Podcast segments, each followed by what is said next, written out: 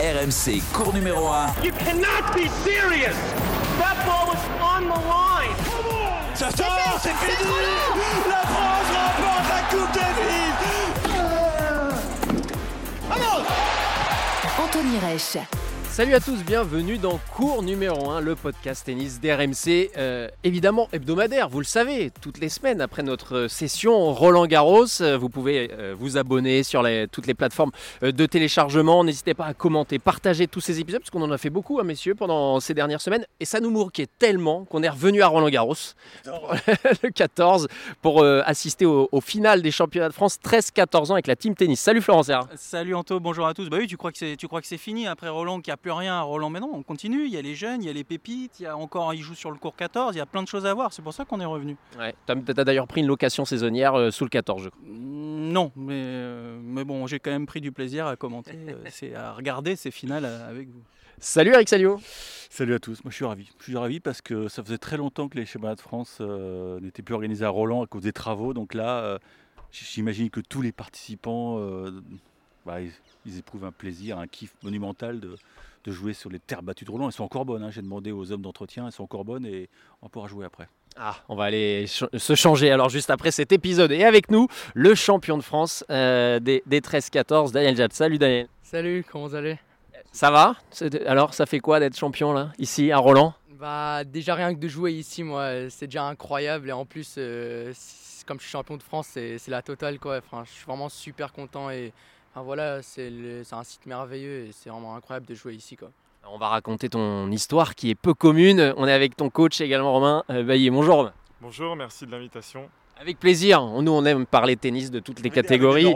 Et, ah oui, ça, alors là, du coup, Eric Salio est ravi, évidemment. Euh, D'abord, on va parler un peu de, de toi, euh, Daniel. Effectivement, tu as une histoire vraiment euh, peu commune, puisque tu es arrivé en France il y a, il y a seulement quelques années. Euh, Raconte-nous comment ça s'est passé, cette arrivée en France? Donc euh, d'abord, euh, je commençais avec mon père et mon frère au Liban. Quand j'étais petit, euh, on s'entraînait tous les jours ensemble avec mon frère et c'est un petit peu mon père qui dirigeait la chose quoi. Et un jour, on a eu l'occasion de, en fait, comme la situation se portait mal au Liban. pour, notre, pour notre avenir, nos parents ont essayé de trouver une solution pour essayer de partir, pour nous en tout cas, pas pour eux, pour, nous du pays. Quoi, et euh, ils ont eu l'occasion enfin, d'être en contact avec euh, le Mont Saint-Aignan, qui est un club euh, en Normandie, et qui nous a transmis directement à la structure du CRJS, qui est un pôle, pôle d'entraînement tennis. Il y a plein d'autres sports aussi en Normandie. Quoi, et on a tout de suite bien aimé, on s'est présenté, tout ça, avec tout le monde. Et, et voilà, on a saisi l'occasion. Ça fait là, deux ans que je suis là-bas et je suis super content. Quoi, et voilà, ça fait deux ans et je m'entraîne super bien. Alors il faut préciser, hein, tu vas nous confirmer peut-être pour nos auditeurs, que malheureusement il y a eu un drame, euh, l'explosion de Beyrouth, qui a peut-être servi, j'aime pas le mot, mais électrochoc. C'est vrai que tes parents ont pris conscience que là il, fallait faire quelque chose, c'est ça? C'est- exactement ça. euh, C'est au moment où il y a eu l'explosion que là, euh, surtout mon père a, tout de suite réfléchi à la chose et il s'est dit que là, ça commence à devenir vraiment, vraiment pas super bien. Quoi, et du coup, il a commencé à chercher un petit peu partout en France, tout ça. Et du coup, comme ça en Normandie, a mon oncle aussi qui habite là-bas à côté de la structure. Et du coup, euh, c'était plus facile pour nous comme nos parents ne sont pas avec nous euh, au quotidien. Quoi. Ouais, tu avec ton frère aussi, je crois, ici euh, en France. Mais là, tu as vécu ce que beaucoup d'adolescents romains vivent en fait plus tard dans la formation, c'est cette séparation. Là, pour le coup, c'était un peu obligatoire, mais cette séparation avec la, famille. Exactement. Alors lui, il a fait vraiment un grand pas parce qu'il est venu du Liban en Normandie et puis euh, de manière classique, c'est plutôt des, joueurs de la fédération directement des autres ligues qui viennent s'entraîner du club vers les, les pôles régionaux. Euh, donc pour Daniel, ça a été un petit peu particulier. On l'a accueilli, il est venu dans notre structure au départ. Et en fait, derrière, il a fait une démarche de naturalisation. C'est pour ça qu'on a eu le droit en fait de s'en occuper là depuis deux ans. Et puis bah, c'était un plaisir d'accueillir euh, deux garçons comme ça parce qu'ils sont pleins de super valeurs, euh, la famille euh, de manière générale. Donc euh, donc c'était très sympa de les avoir avec nous. ouais. Euh, Flo, tu as, tu as commenté évidemment la, la finale de Daniel. Euh, Raconte-nous un peu ce que tu peux nous dire. Voilà, Présente-nous son jeu et le joueur qu'il est. Bah là, euh, je l'ai plutôt, euh, plutôt bien vécu d'ailleurs, parce que bon, c'est vrai qu'il a. Moi, j'ai vu dès le début. Je sais pas, tu avais sûrement préparé av- avant avec Robin, mais la tactique du match à laquelle tu n'as jamais dérogé. De jouer euh, assez bombé très vite, aller sur le revers de, ton adversaire avec qui tu as remporté aussi le double d'ailleurs euh, après, d'aller un peu haut sur le revers pour essayer d'avoir la balle après à exploiter, que tu as très bien exploité, soit en allant un petit peu plus fort avec le changement de rythme, soit euh, en glissant pas mal d'amortis aussi, parce qu'il a beaucoup de variations dans son jeu. Il y a eu de bonnes premières, un coup droit qui tourne, aussi beaucoup d'amplitude avec son revers capable de venir plus à plat. Donc un joueur, je trouve, super complet. Euh, déjà grand, costaud et, et très mature en fait dans, dans tous ses choix. Donc euh, une, une- tu pourrais ouais, difficilement dire que, que cette finale euh, était euh, pas bien maîtrisée du, du début jusqu'à la fin. Parfait. Robin, c'est quand vous le, re- vous le rencontrez justement, euh, Daniel, vous voyez déjà toute cette palette euh, en lui. euh, Qu'est-ce qui vous frappe tout de suite? Moi, ce qui me frappe tout de suite, c'est sa maturité, parce qu'évidemment, il y a eu la séparation de sa famille, et puis euh, il a euh, tout de suite su s'adapter, et puis se faire des amis euh, au CRJS, bien s'intégrer dans la ligue, euh, il passe bien avec tout le monde. Donc déjà, c'est une force de maturité. Je l'ai trouvé aussi très intelligent, il comprend, et il arrive à s'approprier vraiment ce qu'on lui demande de faire sur le terrain. Il fait vraiment le lien en plus entre le, travail qu'il fait au physique, et qui était une découverte un petit peu pour lui, et puis ce qu'on lui a demandé au, tennis. Après, il avait vraiment des qualités euh, déjà euh, d'adresse, quelques qualités physiques de vitesse, mais il y avait un, un gros travail euh, sur le plan technique, notamment au service et puis en coup droit, où il avait une prise peu académique très très fermée en coup droit, qu'on a dû décider de changer complètement au bout de trois mois où il a arrêté la compétition pendant sept semaines. Donc euh, voilà, donc c'était des, changements qu'il a, pardon, qu'il a su accepter tout de suite. Et, euh, puis la suite a plutôt donné raison à Daniel de, croire en ces changements, puisque bah, ça l'a fait évoluer tout simplement dans son niveau de jeu. On imagine avec euh, justement cette capacité d'adaptation que tu as dû apprendre, mais que tu dois avoir aussi en toi, c'est que là, en termes de sacrifice, le fait qu'il y ait papa et maman loin, bah, tu sais où tu veux aller. Hein. Ouais, c'est sûr que, enfin, au début, c'était vraiment pas facile de, quitter mes parents, tout ça, mais, euh, enfin, forcément, je pense que tout, tout sportif dans tout sport inclus, euh, qui a réussi euh, dans sa carrière, a forcément fait des sacrifices énormes, et donc j'ai tout de suite compris ça, et voilà, je me suis dit que je bosse, je bosse pendant qu'ils sont pas là, et quand, quand je les vois, on profite au max, et à chaque fois, je rebosse pendant les moments où ils sont pas là, et, et voilà, enfin, c'était comme, c'était comme une obligation pour moi. Euh, même si c'était dur, il fallait que je le fasse. Quoi. Eric Oui, t'as- en plus, tu as déjà porté le maillot bleu, il me semble, en compétition par équipe. Euh, Pour toi, ça, c'est devenu presque une évidence de, de demander la, la naturalisation française? Euh, oui, c'est sûr que c'était un- une, une chose super importante d'avoir la nationalité française. Quoi, et en plus, euh, représenter la France, c'est c'est une énorme fierté. Quoi, et voilà, en plus, en tant que numéro 1 dans l'équipe, euh, avec euh, le capitaine euh, Gérald Bremont, c'était fran- franchement une très belle expérience. Et d'ailleurs, potentiellement, nor- normalement, je vais la refaire là en été en Espagne, la Summer Cup avec l'équipe de France. Et, et quel est l'avenir proche? Alors, on, on s- Hmm, peut-être plus loin, la, la structure l'an prochain. Il y a une petite séparation avec la Normandie, c'est dans les tuyaux apparemment? Euh, oui, euh, j'ai postulé là pour rejoindre le pôle France de Poitiers l'année prochaine et normalement la rentrée sera, euh, je crois, fin août ou début septembre, un truc comme ça. Et voilà, j'intègre le pôle France de Poitiers normalement l'année prochaine. Bah, oui, ça va être une séparation sur le plan euh, sportif parce que je vais plus accompagner son projet sur le plan sportif, mais humainement, je serai toujours là, en tout cas en restant à ma place à partir du moment où j'aurai euh, refilé le bébé, comme on peut dire. Mais en fait, tout ça s'est fait euh, très naturellement avec tous les cadres fédéraux où on s'entend d'ailleurs très très bien. Ils suivent le projet de Daniel évidemment de, de près depuis deux ans.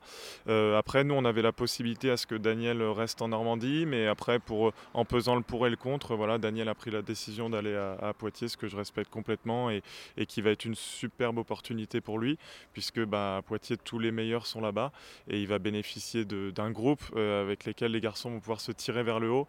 Et moi, je connais très bien les entraîneurs et du coup. euh, j'ai vraiment confiance en eux et je sais qu'ils vont faire du super boulot avec Daniel et qu'il va, va s'éclater là-bas, j'en ai aucun doute. Il y avait eu, il me semble, la, belle performance du côté des, petits as euh, tout récemment. On sent que tu, vis tennis, hein, tu, manges tennis, euh, que c'est ton objectif majeur et qu'évidemment ici, même si c'est une belle étape dans ta progression, euh, que tu vois plus loin. Oui, bien sûr, le tennis a toujours été ma, plus grosse passion. quoi. J'adore ça. Et, en plus, les petits as, c'était un peu le tournoi des, des 13-14 ans. Quoi, et du coup, c'était, je pense, le plus gros objectif que j'avais. Franchement, euh, finaliste, et je suis super content. Et après, euh, la finale, il a quand même mieux joué que moi, je dois l'admettre. Et, puis, euh, enfin, je quand j'étais quand même super content de mon tournoi. Et c'est super de pouvoir euh, faire euh, finale aux petits as. Quoi. Nous, on a entendu évidemment parler de, Daniel, notamment avec, les petits as, et puis euh, dans, son évolution qui est quand même assez, assez rapide, hein, Robin. Comment on gère tout ça euh, en tant que coach Ça va vite, parce que là, c'est allé très vite quand même pour, pour Daniel. Bah, c'est vrai qu'avec les, résultats là, depuis deux ans, on va dire que c'est venu petit à petit, mais les sollicitations sont devenues euh, très grandes. Donc on essaye de s'entourer euh, euh, avec des gens qui le connaissent bien ou qui ont envie de le découvrir vraiment. Et puis derrière, bah, on s'enflamme jamais, on reste très humble. Et puis de toute façon, c'est un sport qui vous ramène vite à la réalité parce que oui, là on voit les côtés résultats qui brillent, mais il y a aussi des séries de défaites à côté. Et ça, il faut les gérer. Et de toute façon, elles sont là aussi pour pour pas qu'on s'enflamme et qu'on reste les pieds sur terre et surtout qu'on garde le goût de l'effort et qu'on comprenne qu'il y a vraiment besoin de travailler toujours, toujours, toujours parce que la concurrence est rude, on l'a vu à Tarbes, hein, ça s'est très bien passé, mais c'était aussi très dur dès le premier tour. Donc euh, du coup, voilà, la réalité nous rattrape tout de suite euh, très très rapidement. Ouais. Florent, bon, il était pas né, euh, Daniel, quand tu étais sur le. Aussi tout juste peut-être sur le circuit, ta fin de, ta fin de carrière. Mais ouais. tu as connu ces étapes-là, toi, dans, dans ta progression en tant que jeune.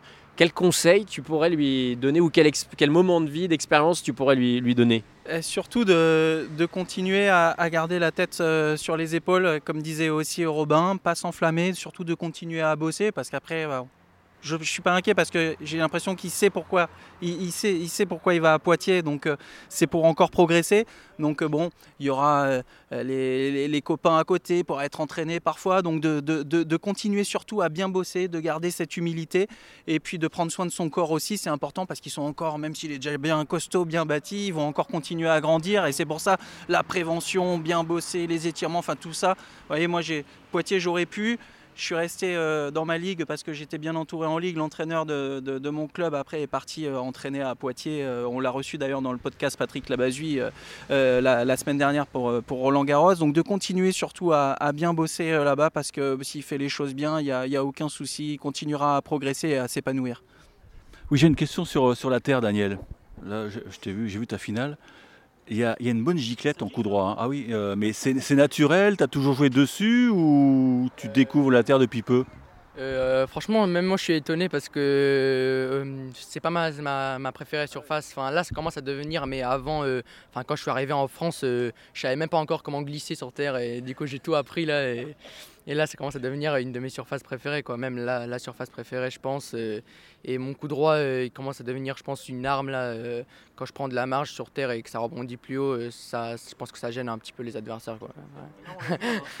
sur, le, sur, le, revers de, de, de Jules c'est ouais, ça t'a pas mal aidé en effet, ouais, cette, cette petite giclette. T'as vu, as vu qu'on est à deux pas de, de quelques cours sympathiques là C'est ça peut être le rêve de jouer sur le Linglen ou le Châtrier? Bah, c'était un rêve, mais ça s'est réalisé l'autre jour. On s'est entraîné avec, euh, avec Robin dessus. Franchement, c'était incroyable.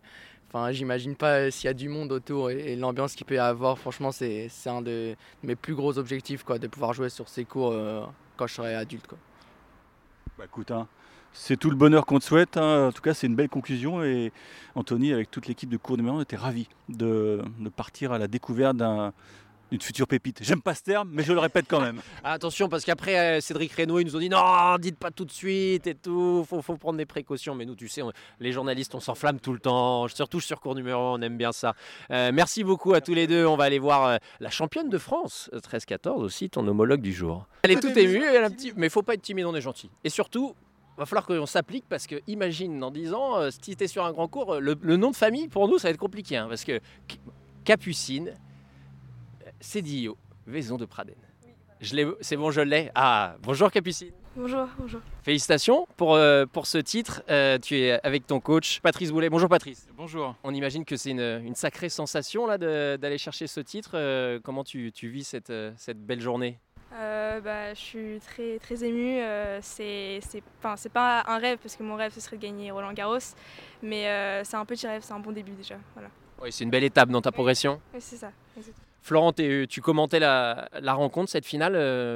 Raconte-nous un peu, présente-nous le, jeu de Capucine. Bah, écoute, c'était euh, une très belle première manche. En tout cas, elle, fait un super début de match. On en a discuté juste après, euh, après le match et il y avait de quoi un peu se, se crisper sur cette première manche parce que elle se détache et puis son adversaire revient. Elle sauve plein de balles de break et euh, un jeu assez agressif d'ailleurs pour, euh, pour Capucine. Super revers à deux mains, un coup droit qui tourne un peu. Voilà, un petit peu raté au début, mais c'est normal. Je me disais, c'est une finale. Sur une finale, si t'es pas tendu sur une finale, bon, même s'il y en a, ils disent là, la pression, ça n'existe pas, euh, c'est pour gonfler les pneus. Non, il y en a. Il y a eu un petit peu de tension, mais non, un très très bon jeu. Et, euh, puis surtout, euh, beaucoup de, maturité parce qu'elle est restée super calme juste dans le tie-break, jusqu'à sauver ses, balles de 7 quand même. Et elle a plutôt bien conclu cette, cette première manche avec sérénité, je trouve. Eric.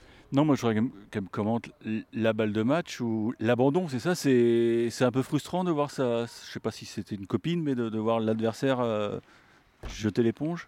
Euh, c'est pas du tout frustrant. Enfin, non, enfin, non.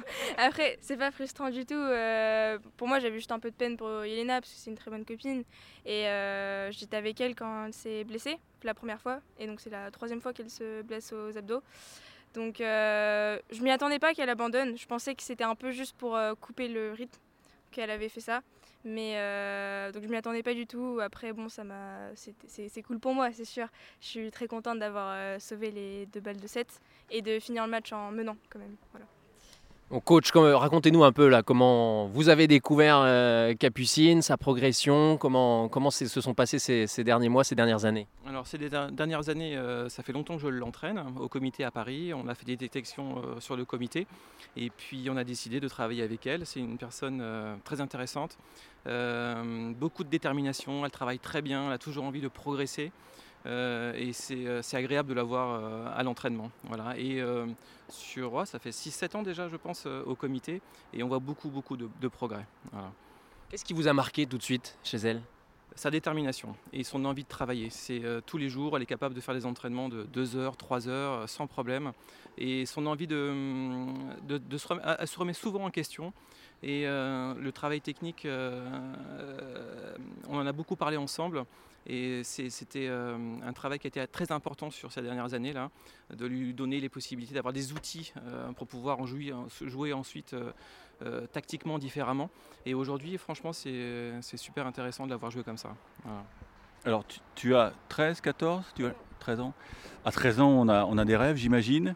Mais quel est l'avenir proche, je veux dire, quand, on est championne de France? Quelle est la voie tracée? Est-ce qu'il y a une voie tracée, justement? Pour moi, euh, je, je voudrais rester ici chez moi et m'entraîner avec la ligue. euh, Voilà. Le cocon familial, Eric, c'était super important pour moi. J'étais très attaché à la ligue, au club, à l'entraîneur. Et, euh, et c'est vrai que je pense que quand vous commencez un travail ensemble, bah, on a envie de, de continuer et de l'amener le plus loin possible. Pour l'instant, on, on pense plutôt euh, à moyen terme, pas forcément euh, à très long terme.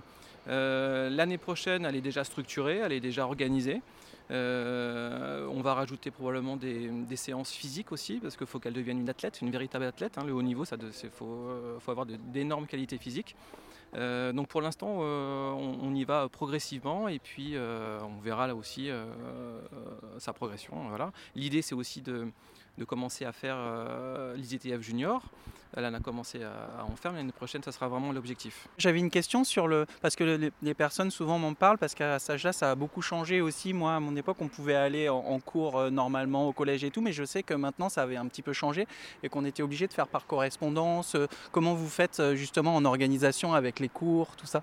Euh, je suis en horaire aménagé à Claude Bernard, donc euh, je vais le matin à l'école et l'après-midi je m'entraîne. Et euh, de temps en temps je rate euh, une heure ou deux heures de cours, ou alors je suis dispensée de art plastique, euh, musique et anglais parce que je suis bilingue. Donc euh, oui voilà, ça, ça m'aide beaucoup et ça m'aide à avoir des trous pour m'entraîner de temps en temps le matin aussi. Tu es en train de nous dire que tu squeezes l'art plastique là? C'est- pas une matière importante, c'est ça? Euh, oui oui. Tout à l'heure, on discutait avec Cédric Reynaud, qui s'occupe de, la, catégorie U14 et notamment au Pôle France, et il nous disait que la priorité c'était de faire encore plus jouer les enfants, encore plus jouer plus tôt, que ça performe très vite. C'est aussi votre, projet avec Capucine, qu'elle joue beaucoup, beaucoup plus et, plus vite au haut niveau? Alors, Cédric, je pense qu'il parlait des, des, catégories plus jeunes. Euh, effectivement, euh, je pense que notamment chez les filles, il faut commencer plus tôt. Euh, il faut être raisonnable, bien sûr, hein, mais donner un certain volume chez les filles à partir de, 5-6 ans. Il ne faut pas avoir peur de, faire des individuels, de proposer des entraînements physiques et du collectif. après, Capucine, rajouter du volume, je pense que ce n'est pas nécessaire. Elle a déjà un planning bien, bien chargé. Euh, mais pour revenir par rapport à l'école, c'est vrai qu'on a la chance d'avoir une école ici qui est incroyable. Euh, on a carte blanche euh, et en plus on a un référent à l'école qui, qui, suit les résultats des enfants et nous encourage. Et c'est un plus incroyable. Ah pour l'accompagnement, ça, change, ça doit changer tout. Puis j'imagine que pour toi, on va dire que tu es un peu plus sereine pour les cours, ça te permet d'être mieux encadré, non? Oui, oui ils, sont, ils sont super sympas. les profs, ils m'encouragent. ils me souhaitent bonne chance avant mes tournois, etc. Donc c'est cool. Eh ben, on va te souhaiter aussi bonne chance et merci. Capucine, bravo encore pour, pour ce titre. Merci beaucoup. Bon Eric, là on était avec les, deux nouveaux champions de France de la catégorie 13-14 ans. On est toujours dans les, allées de Roland Garros. C'est un épisode un petit peu particulier, mais on tenait à être là présent pour ces, finales et ce retour des, des championnats de France ici à Porte d'Auteuil. Et là on est avec quelqu'un. Alors, nos auditeurs doivent connaître son nom, évidemment, euh, parce qu'il a été notamment aux côtés d'Hugo Humbert. Mais aujourd'hui, Cédric Reynaud a une, casquette totalement différente. Cédric, bonjour. Bonjour. Euh, vous êtes donc, on peut le dire un peu, vous chapeautez le, cette euh, catégorie qui va faire un gros transfert maintenant vers, le, vers les pôles, et notamment le pôle France de Poitiers. C'est ça votre rôle aujourd'hui? Alors mon rôle aujourd'hui, je suis responsable du département U14 et le pôle France de Poitiers fait partie du département. Donc j'ai la gestion aussi du, pôle France. Alors là, ces, deux jeunes champions de France qu'on a vus euh, aujourd'hui euh, arrivent à une étape ultra cruciale de leur, de leur formation, puisque notamment pour, euh, pour l'un d'entre eux ou certains d'entre eux, ils vont pas basculer dans les pôles, hein, c'est ça? Alors pour certains, alors le, fonctionnement, il est, il est, on travaille beaucoup avec les ligues, les territoires. Euh, et, à partir de 13 ans, on peut rentrer au pôle France. Voilà. Donc, euh, pour, intégrer un pôle France, nous, euh, ce qu'on a voulu, c'est que, ça vienne de la part des joueurs et des parents, et aussi bien sûr des ligues. Et, ce qu'on veut, c'est qu'il y ait des demandes. Voilà. Nous, nous on ne fait pas de demandes particulièrement, parce que l'objectif de, Nicolas Escudé et du président, c'était de rendre, rendre le système fédéral de nouveau très fort. La formation du, du joueur de haut niveau très forte. Et donc nous, pour, cela, euh, voilà, ce qui est important, c'est que ce soit eux qui postulent et, à nous d'être bons pour que, ben, pour que les gens viennent. Alors Cédric, moi j'ai l'impression que c'est tout nouveau votre euh, démarche parce que moi naïvement je croyais que quand on remonte la, la période des Tsonga, Simon, Gasquet, enfin peut-être pas Gasquet, peut-être pas passé à Poitiers, mais euh, en gros, les meilleurs dans ces championnats de France jeunes, ils allaient directement à Poitiers. Là, la démarche est totalement différente. Donc, vous, vous exigez un, CV avec une lettre de motif, c'est ça? Ben, C'est ça, parce que il, y a eu, euh, voilà, on a eu plusieurs DTN à la, fédération. Donc, le pôle France de Poitiers était en difficulté. Et, donc, ce qu'on a voulu avec, euh, avec le nouveau projet, c'est c'est recréer un, projet ambitieux avec une nouvelle approche, un nouvel état d'esprit, une nouvelle démarche. Et donc dans cette démarche, ben oui, il faut, il faut postuler. C'est une sorte d'usine à champion. Vous pouvez nous décrire un peu le, complexe de Poitiers? Je crois qu'il y a eu beaucoup de travaux effectués. Alors, usine à champion, je ne sais pas, j'aime pas trop, trop ce mot à, à cet âge-là. C'est surtout la construction d'un enfant. Voilà, c'est-à-dire on donne tous les moyens pour, accrocher les, joueurs et les joueuses à la performance dès le plus jeune âge. Et donc ça demande beaucoup de, précision. Et donc on amène à la précision plus tôt. Voilà, euh, beaucoup de qualité euh, au service de l'individu et du collectif. C'est important que les, jeunes soient entre eux. En ce qui concerne euh, l'environnement, on est en pleine nature, ça c'est important de nos jours, vous l'avez vu avec le Covid, tout le monde veut aller en, pleine nature. Donc on a 13 cours, on a 6 cours couverts chauffés, on a, il y, a, une cinquantaine d'hectares, il y a des bureaux neufs, on a tout sur place, vraiment c'est très moderne, c'est-à-dire que quand je dis on a tout sur place, c'est que nous on a une démarche holistique et, et on travaille avec euh, tout le monde, c'est-à-dire le médical, euh, l'entraîneur physique, le tennis, la psychologue. Donc tout ça fait qu'un. Et, en fait, on communique en permanence pour vraiment euh, être, être le plus près possible du développement du joueur. Et alors concrètement, quand ils arrivent, ceux qui sont pris, qui sont retenus dans, ce pôle France de, Poitiers, quand ils arrivent, l'idée, l'objectif premier, c'est quoi? C'est qu'ils puissent vivre tennis, jouer, matcher, performer très vite, très tôt, parce qu'on on a l'impression qu'on est un peu en retard sur tout ça. Alors l'objectif, c'est déjà qu'ils aient tout sur place, qu'on ne perde pas de temps. C'est-à-dire qu'ils se lèvent le matin, voilà, ils ont soit à l'entraînement, soit en cours, ils ont même cours sur place, voilà, puisque c'est des profs qui viennent, euh, et on travaille aussi avec Academia, et, donc euh, on ne perd pas de temps. Voilà, donc les entraîneurs physiques, il y a, si à un moment donné il y a une petite douleur, hop, on est réactif, il y, a, le docteur à côté, il y a les kinés, donc, euh, donc on est vraiment très efficient. Et en plus de ça, euh, ce qui est bien, c'est que nous, euh, voilà, on amène aussi la formation aux entraîneurs, parce que notre objectif, c'est aussi de faire monter en compétence les entraîneurs, et, donc on ne perd pas de temps. Voilà, il y a beaucoup aussi de, de, de, formation sur place. Il y a aussi, on travaille aussi avec le département U14 et les entraîneurs référents, donc tous les stages nationaux sont faits à Poitiers. Donc tous les, beaucoup de rassemblements sont faits à Poitiers, donc il y, a, une vie, il y a beaucoup de vie. Euh, les parents là-dedans, c'est un élément très important, j'imagine. Ça va être la première coupure enfant-parent. Comment vous, vous, gérez ça, vous? Alors le but, c'est qu'il n'y ait pas de coupure. Les parents, ils sont incontournables dans le projet. Quand je dis incontournables, c'est-à-dire que nous, on a mis la formation, on les forme. Et deuxièmement, ils viennent quand ils veulent à Poitiers. On les loge et on les nourrit à Poitiers. Voilà, s'ils veulent venir le week-end, parce que des fois on s'entraîne, ils viennent, on les loge, on les nourrit, on les accompagne. Ils viennent sur les tournois. Donc nous, on a besoin des parents. Toutes les semaines, les entraîneurs euh, appellent les parents. Voilà, c'est vraiment pour nous quelque chose de primordial, les parents. Ah, ah, on ne peut pas faire sans, on le voit. Les entraîneurs passent, mais les parents, ils restent toujours là. Et, nous, c'est faire en sorte qu'on ait tous le même discours.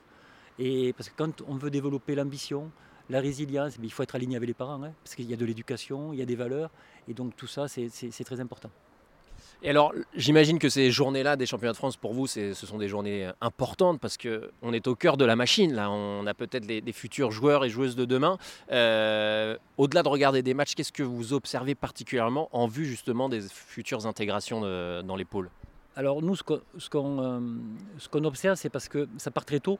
Donc on a, on a, un projet qui part très tôt dès les plus petites catégories, c'est-à-dire 7-8 ans, avec les départements, avec les entraîneurs référents nationaux qui font un travail remarquable euh, durant toute l'année avec les, meilleurs et les meilleurs français, françaises. Pardon. Et, là, ce qu'on remarque, nous, ben, on regarde le contenu. On regarde comment, euh, qu'est-ce qu'ils maîtrisent, qu'est-ce qu'ils ne maîtrisent pas, est-ce qu'on est, qu'on est en retard, est-ce qu'on n'est pas en retard? Euh, il y a beaucoup de choses comme ça, au niveau émotionnel aussi, où on en est où? Parce que à Poitiers, au niveau émotionnel, on a travaillé, on, a commencé un, gros travail sur la connaissance de soi et apprendre à s'exprimer. Voilà, déjà pour ensuite, dans les années qui vont suivre, pouvoir travailler sur le projet. Voilà. Et donc euh, il y, a un travail qui est fait aussi avec la psychologue. Et donc euh, donc il y, a, beaucoup de choses qu'on observe. Voilà. Au-delà des victoires et des défaites, c'est là-dessus qu'on... Et surtout, on parle énormément avec les entraîneurs et les parents. écoutez, on, est ravis d'entendre ce discours parce qu'on a le sentiment quand même qu'il y a il y a un petit trou générationnel, surtout chez les filles. Peut-être que vous nous confirmez que c'est plus dur d'attirer des, défis dans, à Poitiers notamment. Et puis c'est vrai qu'on est, on est parfois jaloux de ce qui se passe en République tchèque, euh, en Russie. Alors euh, on a envie d'un message d'espoir, euh, Cédric. Non mais nous on est très positifs parce que alors il va falloir du temps parce que tout dans la formation quand on, quand on commence à 7 ans, ben, ben, c'est pas c'est pas en 2-3 ans, mais mais sincèrement le projet qu'on met en place, c'est déjà dans l'état d'esprit, c'est tout le temps, on doit être tout le temps positif. Voilà, c'est vrai qu'en France, on a toujours tendance à voir le, verre à moitié vide, on le voit. Hein. Et nous, on veut, voilà, parce que mes années au niveau et, à l'INSEM m'ont appris que qu'il y a plus de défaites que de victoires. Donc si, si on est négatif, c'est pas possible. Donc il faut être positif, croire aux joueurs et aux joueuses. Ça c'est ça c'est un élément fort qu'on doit dire tous les jours. Tous les jours, quand on rentre sur le terrain, on doit dire tu es la meilleure, tu, vas y arriver, on doit les faire rêver et, on doit tout mettre en place pour, euh, pour, pour qu'elles touchent leurs rêves. Parce que que ce soit ces petites filles ou ces petits garçons, ils ont, euh, des rêves et, nous, euh, voilà, c'est notre, on est des professionnels et, on doit mettre tout en place pour, pour arriver à les faire progresser, mais dès le plus jeune âge. On doit mieux jouer plus tôt. Merci Cédric. Juste un mot sur Daniel Jad parce qu'on on entend beaucoup de, choses très sympas sur lui. Il a une histoire très particulière. Vous, qu'est-ce que vous avez envie de dire sur ce Normand d'adoption? Ben, C'est magnifique ce qu'il fait. Ça fait deux ans qu'il est en France. On l'a vu commencer, nous. Sur, euh, on était à Bressuire, il était en qualif, il sortait des qualifs, donc on a dit c'est qui lui. Euh, donc on a appris à le connaître. Euh, il a été très très bien cadré dans la Ligue de Normandie. Que ce soit, il y a un très bon président et de très bons entraîneurs avec un bon, un bon CTR qui coordonne tout ça. Vraiment, il y a une super équipe et il a des qualités. Il a des parents charmants. Ils sont venus à, Briand, parce que euh, professionnellement, très charmant, très bienveillant. Et, là, il a fait une demande pour intégrer Poitiers. Donc, euh, donc voilà, on, va donner les réponses demain, donc je ne vais, pas vous les donner, en avance. hein. Mais, mais voilà, ça démontre qu'il est déterminé, il est venu, il a passé 15 jours, il est venu avec nous sur des tournées, et il a dit c'est là, euh, je pense que c'est là où je, peux le plus progresser euh, dans les années à venir, donc à nous d'être bons maintenant. Cédric, un, dernier mot, parce qu'on en a parlé pendant Roland Garros avec euh, Nicolas Escudé, le, DTN actuel. C'est un sujet évidemment, le serpent de mer de ces dernières décennies. Euh, comment gagner ici à Roland sur terre battue? Et on parle évidemment toujours de ces pôles où il y avait parfois pas beaucoup de terre, où des joueurs comme Hugo Humbert a dit, euh, Eric, il y a quelques semaines, qu'il a grandi sur moquette. À Poitiers, comment ça fonctionne? Les, gamins, ils, se développent sur terre battue? Est-ce que pour aller chercher un champion futur à Roland, il faut qu'ils jouent beaucoup plus? Est-ce qu'il y a encore beaucoup de choses à faire là-dessus? Alors l'objectif du département et de Poitiers, c'est de, de, jouer énormément sur terre battue. Voilà, tous les stages nationaux seront faits sur terre battue. Euh, on a fait même des stages en Espagne, nationaux. Je suis allé la dernière fois avec le référent Vincent Bonnetin. On a passé une semaine dans un super endroit. Même il y avait l'Occitanie avec nous qui faisait son stage. Et, et, à Poitiers, on a cinq terres battues couvertes, découvertes. Pardon. Et là, notre objectif, c'est d'en faire deux couvertes. Mais, mais on se rend compte qu'on joue sur terre battue de mi-février jusqu'à mi-octobre. Sincèrement, le à Poitiers? À Poitiers. Le climat a changé. Non, je rigole pas. Ah, non, oh, non, il pleut à Poitiers, non pour, Je suis un sudiste et, et je peux vous dire, j'y suis maintenant souvent, j'y suis en moyenne une dizaine de jours par, par mois et je suis bluffé. Non, mais je le dirais, hein, parce que j'ai connu Poitiers quand j'étais en Ligue et quand j'allais en Ligue, il faisait toujours moins 10 et il pleuvait. Et là, et, et là vous avez vu, je suis bronzé quand même. Ouais, c'est vrai, bonne mine. Donc ça veut dire que les, les petits jouent beaucoup plus qu'avant alors? On, on, a des stats, on tient des stats et encore, il reste deux mois. Et revenez vers moi dans deux mois, je vous donnerai exactement un joueur de Poitiers, combien de fois il a joué sur terre battue, combien de fois il a joué en indoor, en outdoor, euh, combien de matchs il a fait. Donc on a toutes les stats, elles finiront fin août à la fin de la saison et je vous donnerai toutes les stats. Et peut-être que les gens seront surpris. Voilà. Merci Cédric, merci beaucoup. Attends. Ah. Ju... Moi, cette journée m'a plu. Ce podcast m'a plu. Il me redonne un peu la pêche, Anthony. Je ne sais ouais, pas si c'est ton avis, parce qu'on a vu des beaux joueurs, des beaux chemins de vente. Oui, j'étais un peu chafouin, mais le discours de Cédric euh, m'a convaincu. J'espère que. Euh, on va avoir plein de petits champions qui vont, qui vont pousser. Peut-être ceux qui sont là. Dans, dans, quelques années. Allez, merci Allez, beaucoup Cédric. Bon messieurs, on a fait le tour de ces magnifiques championnats de France 13-14 ans. On a, on a bien voyagé entre le Liban, euh, la Normandie, euh, Paris aussi, puisque Poitiers, Poitiers aussi euh, également avec, euh, avec Cédric Reynaud. Euh, si, on, pour conclure rapidement tous les, tous les trois, si Eric, tu devais garder une chose intéressante, un aspect intéressant de ce qu'on a vu aujourd'hui ici et qui peut-être reviendra dans quelques années à, à Roland bah écoute, je vais te faire un aveu. Je crois que j'étais plus venu pour les, les chemins de France jeunes depuis l'époque Gasquet-Bartoli. Et à l'époque, Richard Gasquet survolait déjà sa catégorie. Et là, Daniel, euh, on ne l'a pas dit dans le podcast parce qu'on euh, n'a pas voulu être trop précis, mais il a quand même mis deux bulles en finale à son jeune adversaire. Donc c'est quand même une, une sacrée perf. C'est rare. Ça prouve qu'il est au-dessus du lot. Même, sur le parcours, hein, tu as vu, euh, sur les tours d'avant, deux jeux maximum euh, par set. Non, je pense qu'on tient vraiment à. Déjà, il, est, il a une histoire qui n'est pas banale et je pense que c'est une histoire qui. Toute proportion gardée. Novak Djokovic, bon voilà, il a eu son parcours personnel avec des difficultés dans sa vie. Bah, voilà, Daniel lui aussi, il a eu des difficultés dans sa vie et, et je trouve qu'il les a super. Ouais, ça forge un caractère de, de futur champion. Ouais, Florent, quel est ton ressenti aussi euh, par rapport à Daniel ou, ou, à Capucine, ces deux jeunes champions de France, euh, 13-14 ans. On cherche la, relève, nous, euh, dans, ce tennis français. Mais c'est pour ça, parce que bon, la 13-14, encore comme je le disais, euh, ils vont encore grandir, il peut se passer tellement de choses. Alors ouais, le tennis, il, est beau là, tu sens qu'il y a du potentiel, qu'en plus il peut encore progresser euh, dans sa, en puissance, sa force de frappe, parce que là, c'était parfois un peu toujours sur le même rythme, mais bon, il n'a pas eu, euh, pas eu besoin en fait de, de, monter encore son niveau de jeu, parce que tu sens qu'il est un petit peu au-dessus. Mais euh, oui, c'est cette maturité, le fait d'avoir tactiquement joué parfaitement, d'avoir maîtrisé toute la semaine des championnats de France, euh, c'était une maîtrise totale. Et puis euh, oui, comme Eric disait, c'est son parcours, il était obligé de venir ici, mais tu sens déjà un projet très précis. Euh, moi, à son âge, tu me mettais à Poitiers, je voulais pas y aller. Euh, je, pouvais, mais euh, il fallait que je reste avec la famille, dans ma ligue. Là, c'est un projet, il est parti. Il y a plein de choses qui peuvent se passer encore à cet âge-là, plein de dangers, le danger des copains, des sorties, les blessures. C'est pour ça que bah, je me suis permis de, de- lui conseiller de garder cette humilité, de prendre soin de son corps, c'est le plus important, et puis de continuer à bosser. Il est là pour ça. Et puis s'il y a tout ça qui se met en place, on peut avoir un très grand joueur. Ah, moi, je retiendrai aussi euh, ces étoiles dans ses yeux, à Daniel notamment, euh, lorsqu'on lui a parlé des, grands cours qui sont à quelques dizaines de mètres de nous. euh, on, est, à côté des, cours annexes pour finir cet épisode. Et puis, cette fierté de porter les couleurs de la France. Euh, et puis cette abnégation dont il fait preuve avec ce départ du Liban, c'est assez exceptionnel pour son âge. Merci messieurs pour cet épisode de cours numéro 1. N'hésitez pas hein, à vous abonner, commenter, partager. Vous êtes vraiment de plus en plus nombreux. D'ailleurs, petit scoop, on a tapé le record de l'histoire de cours numéro 1 pendant ce Roland Garros, messieurs, le record d'audience. Donc c'est grâce à vous, merci beaucoup. Et puis on se retrouve la semaine prochaine, comme d'habitude, même mieux, meilleur. Non, pas même mieux. Cette fois-ci, ça sera en studio, je pense. Ciao, ciao. Non? Ça avait du bon cette délocalisation. Ouais, ça On fait du bien. Bon là, il, il se met à pleuvoir, on va peut-être éviter l'orage quand même. hein. Ouais. Allez, ciao, ciao. Ciao, ciao. bientôt. RMC, Cours numéro 1.